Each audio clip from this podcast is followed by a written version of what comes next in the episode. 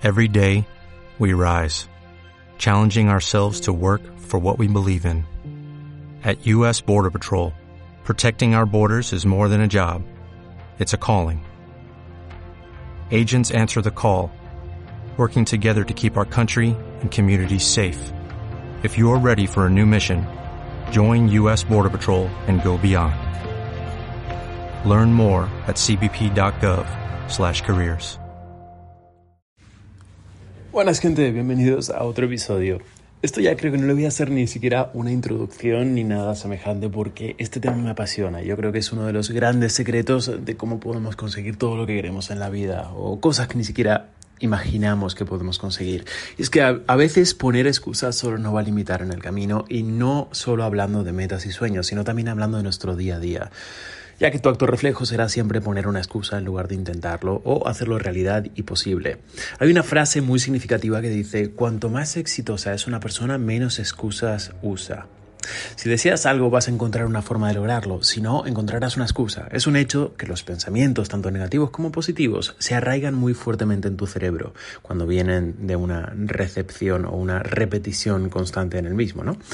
Cuando te convences a ti mismo con tus propias excusas, apagas en tu cerebro tu capacidad de crear soluciones. Excusas como no tener la suficiente preparación, o no sentirte inteligente, o pensar que necesitas conocimientos que por desgracia nadie te enseñó.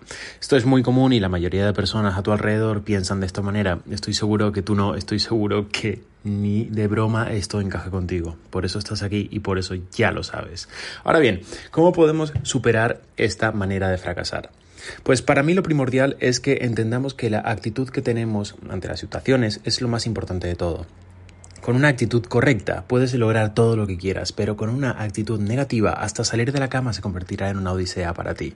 Hay personas que luchan con el salir de la cama, que les cuesta despertarse, que les cuesta levantarse, que les cuesta, les cuesta todo en la vida. Entonces, cuando escucho la excusa de la inteligencia, lo único que puedo decir es que más importante que la inteligencia misma es el saber pensar y usar la cabeza. No importa que una persona sea muy inteligente si no sabe usar su cabeza, si no sabe pensar, si no sabe razonar por él mismo. Las personas que saben cómo usar su cerebro e imaginación para resolver problemas siempre vencerán a la persona inteligente que no saca provecho de su cerebro. Se necesitan personas que sepan pensar, no personas que resuelvan problemas como te enseñaron en la escuela, con sus respuestas correctas y sus respuestas incorrectas. En la vida no es así, no funciona de esa forma. Las opciones no están definidas y hay infinidad de soluciones posibles que podemos descubrir y aplicar. No es inteligencia todo lo que necesitas, sino imaginación, pensar, razonar y usar tu verdadero potencial. Nunca subestimes tu propia inteligencia y mucho menos la de los demás. La edad es otra de las grandes excusas. Pensar que somos demasiado viejos o que somos demasiado jóvenes o con excusas que ni siquiera nos molestamos en inventarnos, ¿no? O sea, son siempre las mismas. Es la peor excusa de todas. Tenga la edad que tengas, nunca es tarde para hacerlo. Y tengas la edad que tengas, nunca es demasiado pronto tampoco. Realmente la edad no debería ser una barrera, ya que somos productivos hasta los 70 años aproximadamente. Así que si tienes 50, por ejemplo, aún estás a tiempo, ya que te quedan unos 20 años por delante de productividad.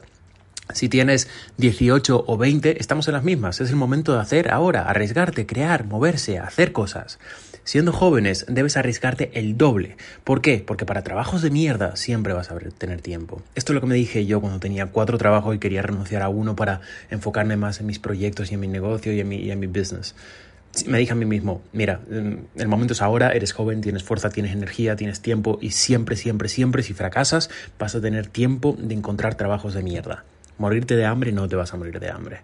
Debajo de un puente sin hacer nada tampoco. Es más, nadie, nadie, nadie de los que me están escuchando acabarían debajo de un puente.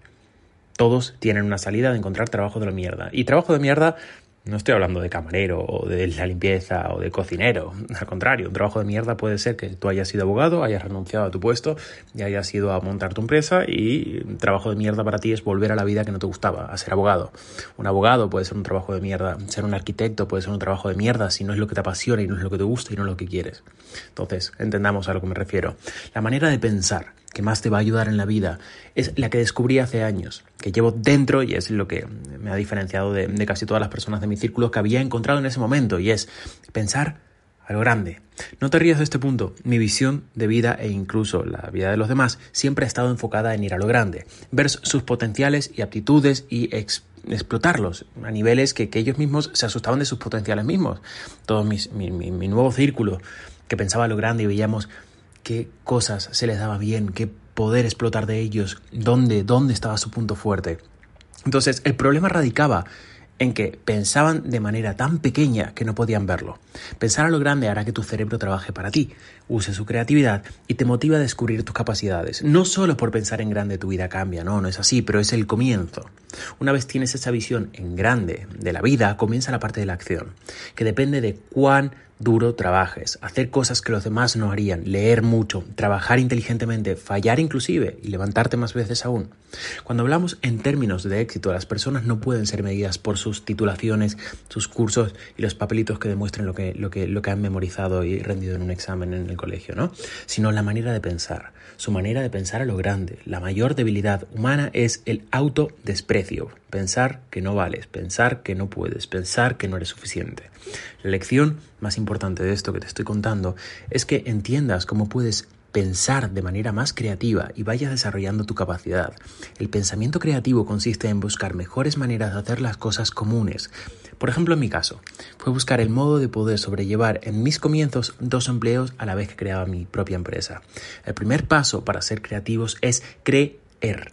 Creer que se puede hacer algo. Eso es tu mentalidad. Si piensas que se puede, tu cerebro irá en tu favor, descubriendo la manera de lograrlo y demostrar que de verdad se puede. Si piensas, sin embargo, que es imposible, tu cerebro hará todo lo que esté en su mano para demostrarte que, que sí, que es imposible, que tienes razón. Aquí os recuerdo la famosa frase, tanto si crees que puedes como si crees que no, en ambos casos tienes razón. La creencia libera tu creatividad y el dudar de ti te frena. Las personas que se preguntan cómo pueden conseguir algo encienden una bombillita en su cerebro, la cual no para hasta dar una solución. Entonces, en resumen de este podcast, céntrate en pensar a lo grande y en escuchar. Las personas exitosas se caracterizan por su habilidad de escuchar. Tienen éxito porque escuchan y miran y observan y aprenden de lo que ven. La estimulación de otros es un buen condimento para tu mente. El mezclarte con personas fuera de tu área, estimula tu pensamiento y tu actividad cerebral. Enfócate en dónde quieres ir, rodéate con las personas que son, tienen, hacen lo que tú quieres, sueñas y deseas. Ese es el camino. Paso número uno, piensa lo grande, no te limites. Y luego, una frase que me encanta y que me ha ayudado muchísimo, y no sé si alguien la dijo, pero piensa en cómo puedes hacerlo. Como siempre, pregúntate el cómo. Cuando tu cerebro tenga una idea de eh, quiero hacer tal cosa, no digas, es imposible, di cómo puedo hacerlo. Quita todos tus no puedo por un cómo puedo hacerlo. Ya está, yo creo que son los dos consejos más importantes que tengo en este, en este podcast entero. Así que nos vemos en el siguiente.